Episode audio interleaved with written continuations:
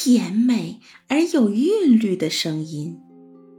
如果把我跟一大群人关在一间黑暗的屋子里，托马斯·希金森说：“我可以根据人们的声音分辨出其中的温文尔雅者。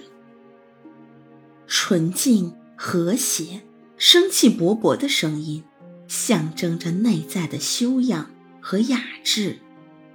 每一个音节、每一个字符、每一个句子，都得到了如此清晰、圆润的表达。”他们是那样的抑扬顿挫，那样的高低有致，就像一串抖动在春风中的银铃，有着多么神奇美妙的节奏啊！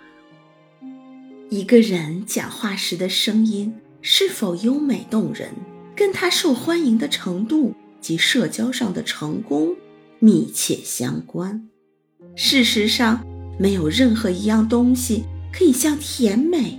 而有韵律的声音一样，如此真实地反映出一个人良好的教养和高雅的品性。据说，在古埃及的早期历史中，只有那些写在书面上的辩护词才允许在法庭出示。之所以如此，目的就是要防止坐在长椅上的法官，因为听到滔滔不绝。蛊惑人心的声音，而受到影响或蒙蔽，从而失去其应有的公正。